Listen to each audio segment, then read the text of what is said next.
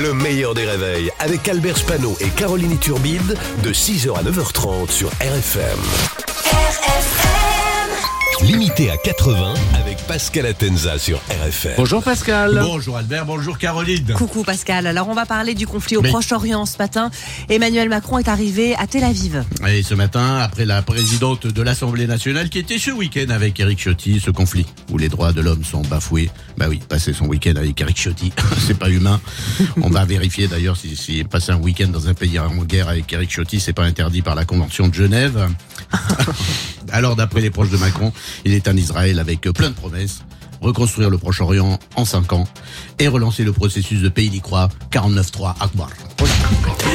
Fausse alerte à la bombe à Versailles. Un homme a été euh, condamné à 8 mois de prison avec sursis. Oui, c'est sévère, mais il y a quand même eu euh, sept évacuations en moins de huit jours. Sept évacuations en huit jours, c'est pareil que pendant la semaine mexicaine à la cantine d'un EHPAD.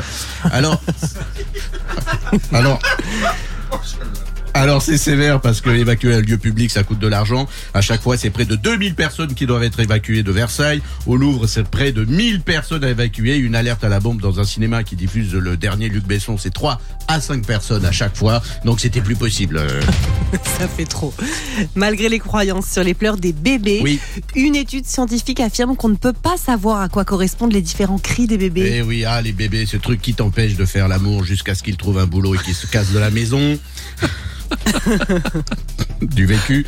Donc c'est scientifique, on ne peut pas deviner ce dont il a besoin selon ses pleurs. De toute façon, il n'y a que trois pleurs différents, quand il a faim, quand il a soif et quand il faut le changer. Ah, en fait, c'est facile, c'est exactement comme un sénateur. À partir de lundi prochain, la Française des Jeux lance un nouveau jeu de hasard. Oui, après l'euro million, la Française des Jeux lance un jeu qui vous permettra de gagner 20 000 euros sans rien faire pendant 30 ans. Trop le bien. jeu va s'appeler Deviens la femme de François Fillon. C'est long, donc comme nom. ouais, c'est bien.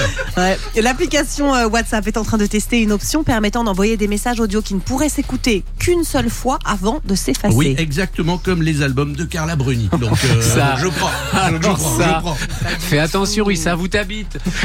Bravo Pascal. Pascal Atenza qui est sur RFM tous les matins aux alentours de 8h15. Le replay en vidéo sur le Facebook du meilleur des réveils. Profitez-en, c'est absolument gratuit. Le meilleur des réveils, c'est seulement sur RFM.